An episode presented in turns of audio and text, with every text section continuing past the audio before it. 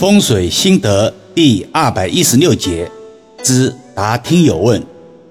做了风水心得和五行讲义这两个专辑以来，不断有听友私信易遥老师，提出各种风水问题。今天就挑选一些比较有代表性的提问，统一回复大家。一、风水流派很多，哪一个最正宗？所谓最正宗，易遥老师的理解就是最好的意思。这个问题在前面的音频中也曾经略带提到过，这里再重点解释一下。风水总体分为两大派，一为理气派，是将阴阳五行、八卦、河图、洛书、星象、神煞、纳间、元运、四柱。奇门、六壬等纳入其理论体系中，形成十分繁杂的风水术数学说。二为峦头派，侧重于观测山川地势，以龙、雪、沙、水为四大纲目，以肉眼看得见的龙、雪、沙、水等室外山村的形式为依据。然后两大派别下面还有若干个流派，数不胜数。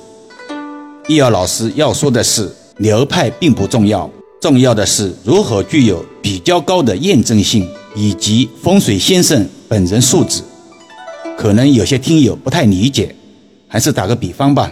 当下我国最高学府清华与北大，哪个学府最好呢？相信仁者敬仁，智者敬智。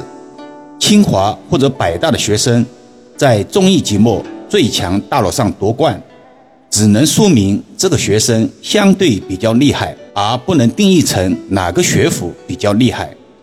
风水也是一样，流派不是关键，验证是唯一真理。现代风水学说通常把二者有机的结合起来，取其精华，去其糟粕，才是最厉害的。二。如何辨别经营场所的财气？财气这个东西，看不见摸不着，是个概念词汇。但大多风水学说或者风水先生却常常提到，就有不少听友很疑惑：普通人如何辨别财气呢？在风水古籍中是这样说的：主干龙脉因为地势环境会形成地多。分支龙脉会形成重镇都府，小龙脉会形成县城村庄等等，而其中最关键的就是人气。帝都就是首都的意思，自然居民最多，繁华异常。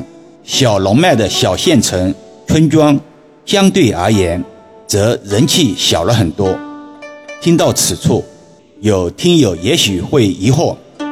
易遥老师是不是跑题了？其实没有。一个经营场所如果没有人气，哪来的财气？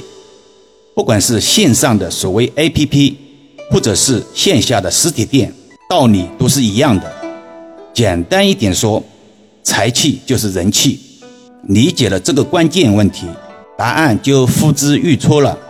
人气从哪里来？财气则从哪里来？三，住宅下有地铁轨道好不好？现代城市建设，尤其是大城市，地铁变得不可或缺，缓解交通压力的重要利器。这个问题比较简单，靠近地铁站，便于公共乘坐。从风水学上讲，阳宅要求地基稳固，忌讳下有暗河，影响气场稳定性。地铁轨道有暗河的功效，也同样会影响阳宅的气场稳定性。如果阳宅地基下面正好是地铁轨道，则为不吉；而阳宅地基下没有地铁轨道，只是绕过地基而已，则没有影响。四，有听友问：什么样的风水贵而不富？网络上有这样的解释：贵人正。龙虎全，更炫前方缺陷偏，左右前后仓库少，纵然得贵也无钱，因艮为禄，巽为贵，也为财帛，钱为马也通钱。所谓艮巽钱三方缺陷，重贵也贫。常人家中若这三宫不及，多伤男丁而家贫。这个听友把上面这一段话拿来问是否正确？易阳老师的回复是：现代都市阳宅都是统一设计。统一施工，一栋居民楼在某一工位上下户型基础结构都是一样的。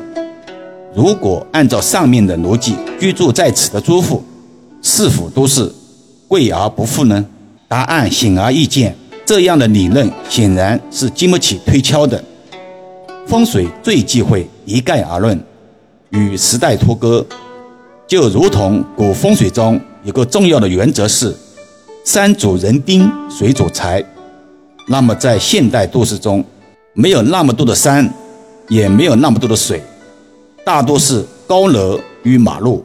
如果用古人的那一套理论，则无法在现代都市中堪舆风水。在风水不断演变发展的过程中，就有了新的理论产生，就是高一寸为山，低一寸为水的现代学说。比如自家住宅后面的大楼或者建筑物比自己的大楼高，则可视为山；而阳宅附近的马路、公园则可视为水。历经检验，确实如此。有些问题不是老师说一说就能全部明白的，还是需要相对的知识储备。平时多听听，久而久之，有些理论自然明了。好了，今天暂时先聊到这里吧。